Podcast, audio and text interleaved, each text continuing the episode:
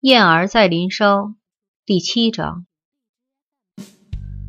江淮走进了那个天堂，才跨进去第一步，就差一点被地板上的一叠书绊了个跟头。好不容易站稳，第二步就一脚踩进了一个水碗中。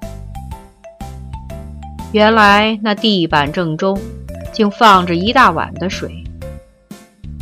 江淮惊愕地抬起腿来，江浩已经在哇哇大叫：“哎呀，大哥，你小心一点呀！你把雪球的茶杯给踩碎了。”雪球的茶杯，江淮蹙起了眉头：“这是哪一国的谜语？不是谜语，是正经话。”江浩说，手忙脚乱地把地上堆积的唱片套、录音带、书本。砖头、木板都往墙角里堆去，想腾出一块可以走路的地方。江淮四面看看，发现有个肥皂箱，似乎是比较安全的所在，就小心翼翼地对那肥皂箱坐下去。谁知江浩尖叫了一声：“不能坐！”他直蹦起来，江浩已经跑过来。把那肥皂箱轻轻地捧在手里，又轻轻地拿到房门外面去，好像那里面有什么神秘的易爆品似的。江淮大惑不解地看着他，问：“里面有定时炸弹吗？”“不是，你好险，真险，差点你的屁股上要千疮百孔了。”“怎么是炸药？”“不是，是一箱蜜蜂。”一箱蜜蜂，江淮惊异的瞪大眼睛：“你弄一箱蜜蜂干什么？你在学养蜂吗？你学的是英国文学，又不是昆虫学。我是用来吓唬小双的，他最怕小虫子，飞的、爬的、动的、跳的，他都怕。我放两只蜜蜂满屋子飞，准会吓得他往我怀里面钻。”老四。江淮板了板脸，追女孩子手段要正大光明，用什么蜜蜂攻势，未免太不漂亮了吧？江浩耸耸肩，讪讪地说：“对小双谈正大光明，你根本没闹清楚他是怎样的人。假如你一天不给他点苦头吃，他一定会给你苦头吃。所以你必须要准备一点奇招，否则你就惨了。”江淮看着弟弟，心里隐隐觉得情况越来越不妙。这个林小双，看样子比自己想象的还难缠。到底是何方神圣，非弄弄清楚不可。他再四面看看，桌上是乱七八糟的书，地上是乱七八糟的杂物。椅子上是乱七八糟的衣服鞋袜，显然，这天堂中能够坐坐的地方都很不容易找到。喂，老四，他忍不住说：“我可以坐在什么地方是比较安全、没有蜜蜂炸药的？”江浩也四面看看，用手抓抓头，赧然的笑了。床上吧，床上堆满了棉絮、枕头、靠垫，但是总之是柔软的东西。他小心地越过了地上许多障碍物，好不容易挨到了床边，才慢慢地坐下去。忽然间，屁股底下有件硬硬的物体，接着就发出一声吱呀的怪叫声。吓得他直跳起来，伸手一摸，从棉絮堆里掏出了一个会叫的玩具狗熊。他呼出一口长气来说：“老四，到底你这天堂里还有多少埋伏？一起找出来吧，否则实在让人有点心惊胆战。”江浩奇怪的、大惑不解的微蹙着眉。忍住笑说：“真奇怪，你一来就到处遇到陷阱。我每天住在这儿，从来不会有麻烦。你对这些陷阱都熟了。”江淮说，拎着那只玩具熊，仔细看去，那是只毛茸茸的小狗熊，身上的毛已经东一块西一块的斑驳了，一只耳朵掉了，一条腿断了，尾巴也歪了。他咬咬嘴唇，对那狗熊横看竖看。我不知道你还在玩小动物，他说：“老四，如果喜欢狗熊的话，我买个新的送你。这个实在应该进垃圾箱了。不过大学二年级了，你怎么还玩狗熊啊？”江浩一下子涨红了脸，扑过来。他劈手夺走了那只狗熊，急急的辩白：“谁说我还在玩狗熊？这是雪球玩的，雪球没它就不能活。”雪球？江淮忍耐的问。他根本没弄清楚雪球是什么，以为是他们朋友间的绰号。雪球也是你的朋友吗？是男的还是女的？是女的。他不是我的朋友，是小双的。他也经常在你这个天堂里吗？是啊，有小双就有雪球。他笑嘻嘻地说：“雪球最喜欢我的床了，每次都钻在被窝里都不肯出来。我和小双就也钻进被窝里去抓他，三个人在被窝里闹得天翻地覆，才有趣呢。”江淮的眼睛睁得大大的，惊愕的几乎说不出话来。你们三个在被窝里闹得天翻地覆，他不信任地问：“是啊，雪球喜欢这样玩。小双也喜欢。是啊，小双最乐了。他抓住了雪球，就没头没脸地吻他。雪球也吻小双。哈，你没看到他们那股亲热劲儿？”江淮快要晕倒了。老四，他呻吟着说：“你最好给我一杯水。”江浩四面找寻，从床底下拖出了一箱可口可乐，开了一瓶。他递给江淮，担心地说：“大哥，你怎么了？你一定工作的太累了，脸色不大好。”江淮喝了一大口可乐，憋着气说：“我的脸色与我的工作一点关系都没有。老四，我跟你说，你马上把你这个蜗居给退掉。”你跟我住到台北去，我宁愿买辆汽车给你上课下课用，不能让你在这儿堕落毁灭。堕落毁灭？江浩挑起了眉毛，瞪大了眼睛。大哥，你太严重了吧？我怎么堕落毁灭了？我只是生活乱一点儿，但是我活得很快活，很充实。乱一点儿？江淮几乎是吼叫了出来。你岂止是乱一点，你简直是乱七八糟，乱的不像话，乱的离了谱了。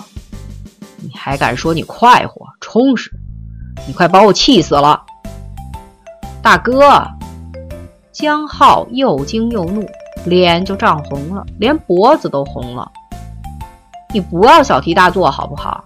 你有个什么纤尘不染的女朋友，你就希望全天下的人都纤尘不染吗？我高兴乱，我喜欢乱，我乱的开心就好了。人各有志，我乱我的，你干净你的，我才不住到你那儿去受干净气呢。老四，江淮气的脸都发青了，眉毛都直了。很好，人各有志，你乱你的，我干净我的，我管不了你。但是老四，你别做出伤风败俗的事情来，让爸爸妈妈知道了。会掀掉你的皮，伤风败俗。江浩的眼睛瞪得滚圆。我偶尔伤风感冒一下倒是有的，又怎么谈得上伤风败俗了？江淮把可乐瓶子重重的往桌上一顿，大声说：“你还有闲情逸致跟我贫嘴？我告诉你，老四，我知道你们这些大学生新潮的很，花样多得很，生活乱得很。”你大概认为我是老古董，我保守，我不够开朗，随你怎么想。你要过你的嬉皮生活，我也过问不了。但是，什么事我都可以忍受，唯有同性恋这件事，我绝对无法接受。同性恋？江浩张大了嘴，傻呵呵地瞪着江淮，怪声说：“同性恋？大哥，你在说些什么鬼话？你以为小双是男孩子吗？”不是你和小双，江淮吼着。是小双和那个什么雪球，雪球。江浩怔了几秒钟，眼睛瞪得比铜铃还大，接着他就一下子捧腹大笑了起来，笑得弯腰驼背，笑得气喘如牛，笑得眼泪都滚了出来。他用手指着江淮，笑得说不出话来，只是一个劲儿地说：“哈哈，你你，哈哈，你以为你以为？”哈哈，不得了，我的气喘不过来了！哈哈，不得了，我要告诉小双去！哈哈哈哈哈！他干脆捧着肚子滚倒在地板上去了。怎么了？江淮不解的，你葫芦里卖的是什么药？什么事情这么好笑？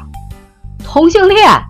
江浩滚在地上叫：“小双和雪球闹同性恋，小双成了小狗了！”哈哈哈！小狗。江淮皱拢了眉头，你的意思是？江浩从地上一跃而起，把手放在江淮的肩膀上，望着他的眼睛，边笑边说：“我的好哥哥，你莫名其妙的把我骂得狗血淋头，原来是为了小雪球。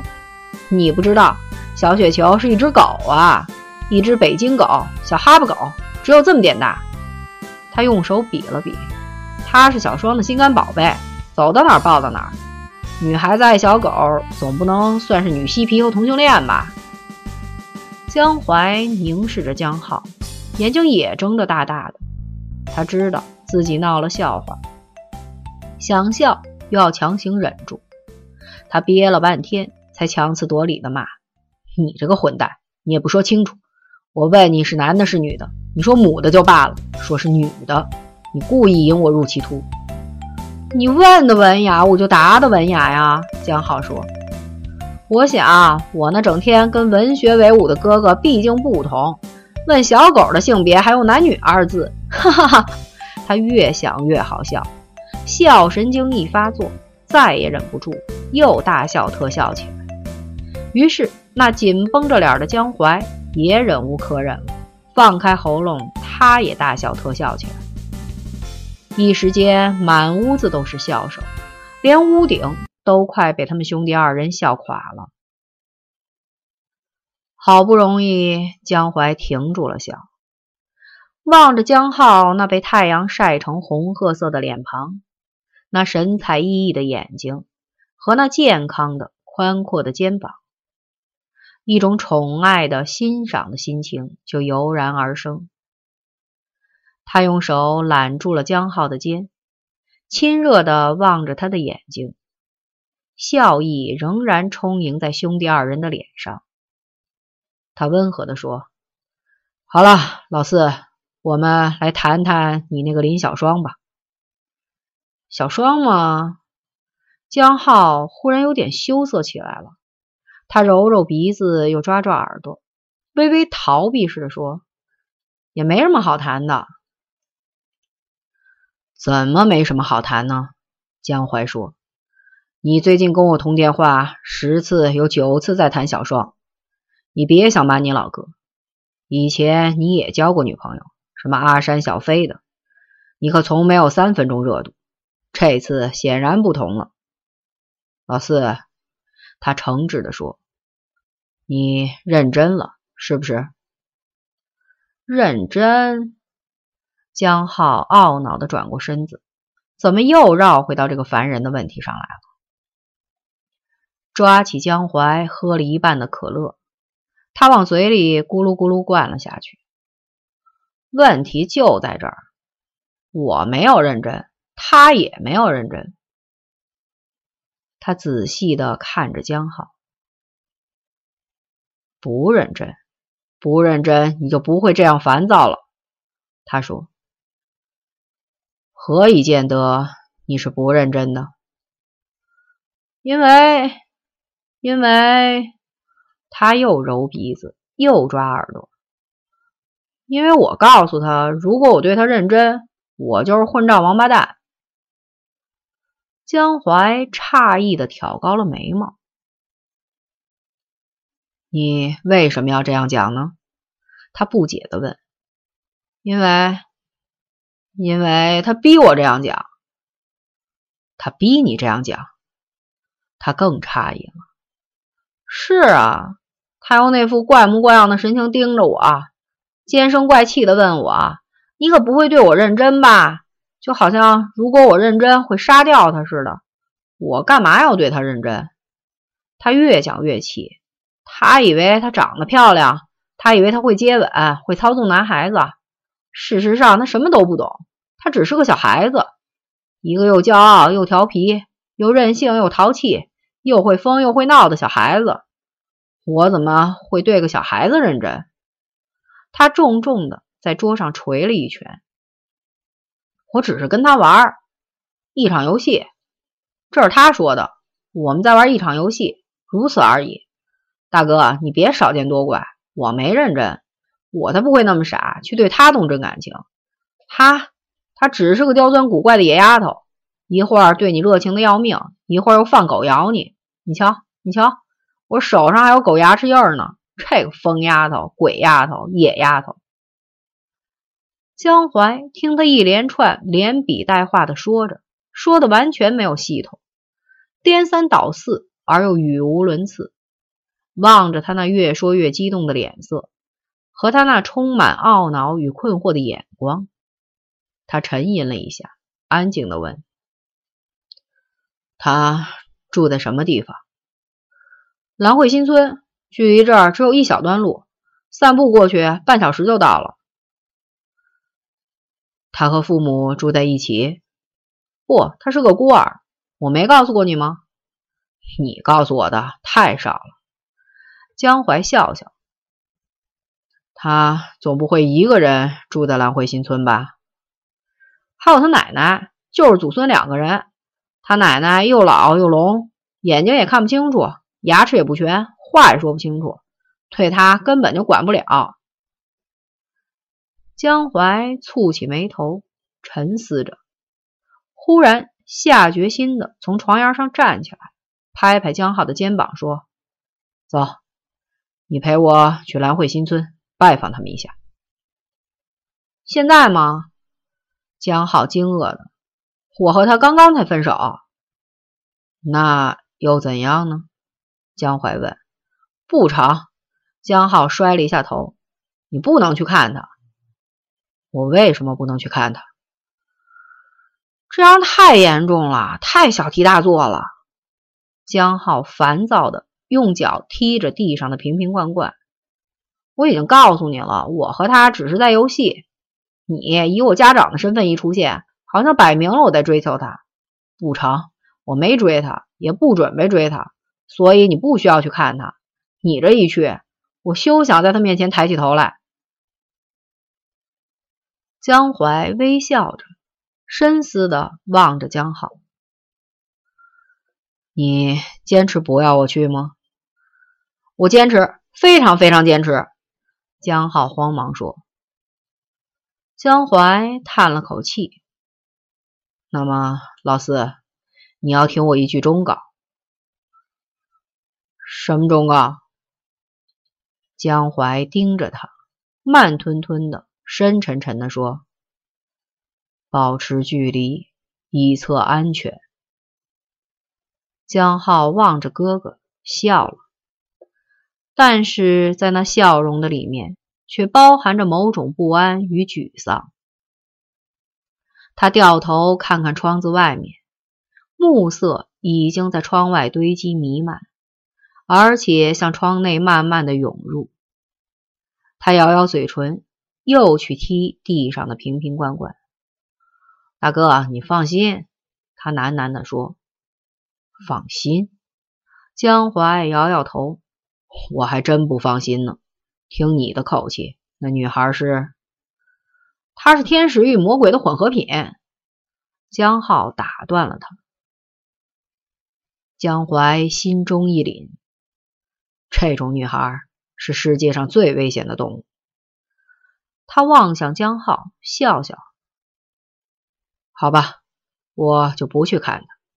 我猜过不了多久，你会来要求我去看他。我才不会呢，我们只是玩玩而已。好吧，玩玩而已。”江淮凝视他，要钱用吗？老四，世界上最花钱的事儿就是交女朋友。江浩眼睛一亮：“大哥，你是天才，你算准我没钱了。”江淮从口袋里取出一叠钞票，塞到江浩手里。江浩收了钱，兴致立即又高昂起来。我请你到镇上吃海鲜去。你请我？江淮啼笑皆非的。刚收了我的钱，就拿我的钱请我吃饭，你好慷慨啊！你不知道？江浩神采飞扬的说：“钱在你的口袋里是你的，你给了我就是我的了。我没拿这个钱请小双吃饭，先请你，这还不够慷慨吗？”哼，看样子我还该谢谢你了。江淮笑着说，在江浩肩上敲了一记。不谈你的天使魔鬼，告诉我一下，你最近的功课如何？莎士比亚说过一句话，在欢乐的时光里，不要谈扫兴的题目。这是莎士比亚的话吗？我怎么没听说过？哈，因为是我帮莎士比亚编出来的，混账！江淮笑着骂：“如果你敢当掉任何一门功课，我剥你的皮！你对你自己的弟弟太没有信心了。”江浩耸耸肩：“你想我是什么人？大出版家江淮的弟弟。我老哥当年是 T 大的高材生，我也是 T 大的优秀生。T 大、台大固然是 T 大，淡江也是 T 大。”虽然此梯费彼 T 也差不了多少，贫嘴！江淮骂，越学越油腔滑调，是不是跟那个魔鬼天使学的？魔鬼天使？江浩一愣，这倒是个好绰号，亏你想得出来！我要告诉小双去。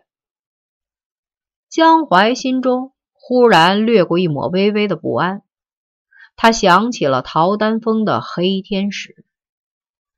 隐隐中，不知怎的，他竟有种奇异的不祥的感觉。望着江浩那张稚气未除、充满天真和欢乐的脸庞，他却感到有种无形的阴影正笼罩在这年轻人身上。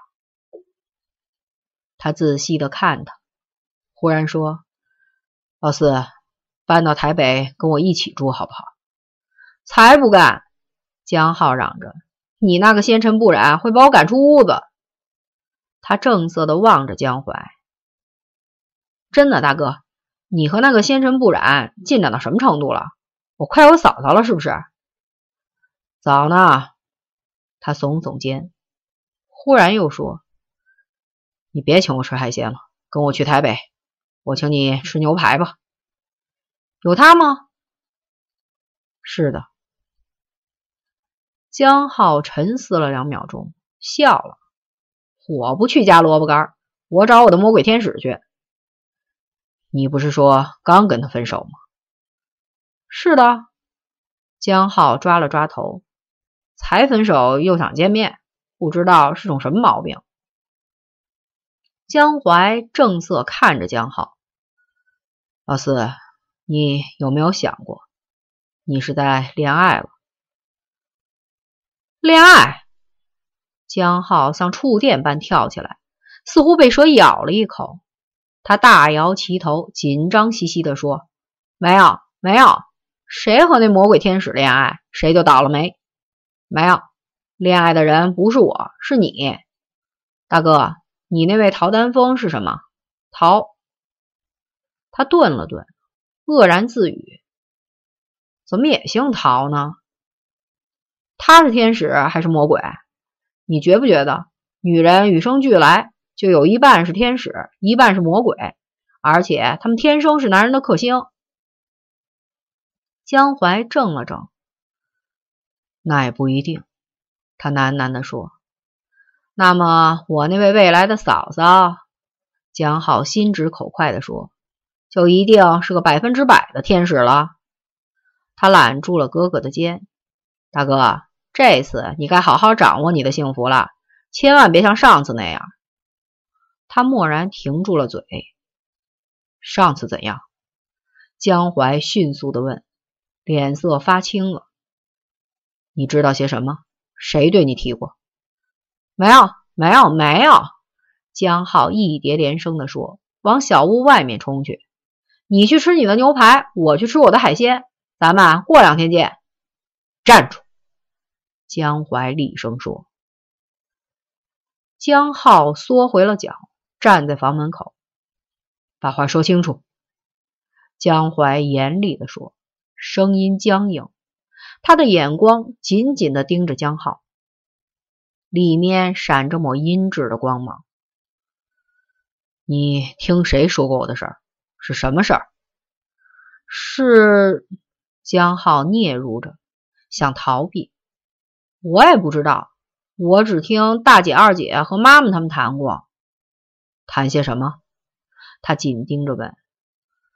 你以前在台北爱过一个女孩子，江浩无可逃避，只得吞吞吐吐的说：“那个女孩是个是个魔鬼，她玩弄了你，欺骗了你，又又胡说！”江淮大叫，眉毛直竖，脸色铁青。江浩吓得跳了起来：“大哥，你你怎么了？”他结舌的说。我我也是听说嘛，反正反正都过去了。妈妈说绝不能跟你提这件事儿，我我忘了。好了，大哥，我跟你道歉。他一躬到地，努力微笑，做鬼脸。小弟无知，大哥恕罪。江淮转过头去，闭了闭眼睛，咬了咬牙，终于他长叹了一声：“好了，老四，别耍宝了。”他沙哑地说：“以后记住，永远不许提这件事，一个字都不许提，尤其在在丹峰面前。”我懂。江浩急急地说：“我不会傻到在未来嫂嫂的面前去谈你过去的恋爱。我只说……”他自作聪明的加了句：“你从没交过女朋友。”胡说！江淮又大叫：“怎么了？”江浩瞪大了眼睛，一脸的迷茫困惑。这也不对，那也不对，你要我怎么说？最好先教我，免得我到时说错话。江淮直直的望着江浩，看了好半天，看得江浩心里直发毛。终于，江淮又叹了口气：“老四。”他沮丧的、颓然的说。我看你暂时还是别见丹峰的好，你去找你的魔鬼天使吧。大哥，江浩怔怔的说：“到底是怎么回事？”你不懂。江淮摇摇头，向门口走去。丹峰就是就是那个女孩的妹妹。大哥，江浩叫。这次轮到他的脸色发白了，他不信任似的盯着江淮。天下的女人那么多，你怎么兜一个圈子，又兜到这个女人的妹妹身上来？我听大姐和妈说，不许告诉妈，也不许告诉大姐、二姐。他警告的盯着弟弟，什么都不许说，也别相信大姐他们所夸张的故事。真实情况根本不是那样。总之，什么都不许说。江浩的眼睛张得好大好大，他一瞬也不瞬的看着哥哥。好半天，兄弟二人就默然相对，谁也不说话。最后，还是江浩先开口：“他悠悠的吐出一口长气来，低声说：“我看你才是被魔鬼附身了，老四。”他哑声怒吼：“你不认识丹枫，少说话！她是世界上最可爱的女人。”江浩转开了头，愕然的张大了嘴，在情急之下，大声的蹦出了一句英文。God bless you。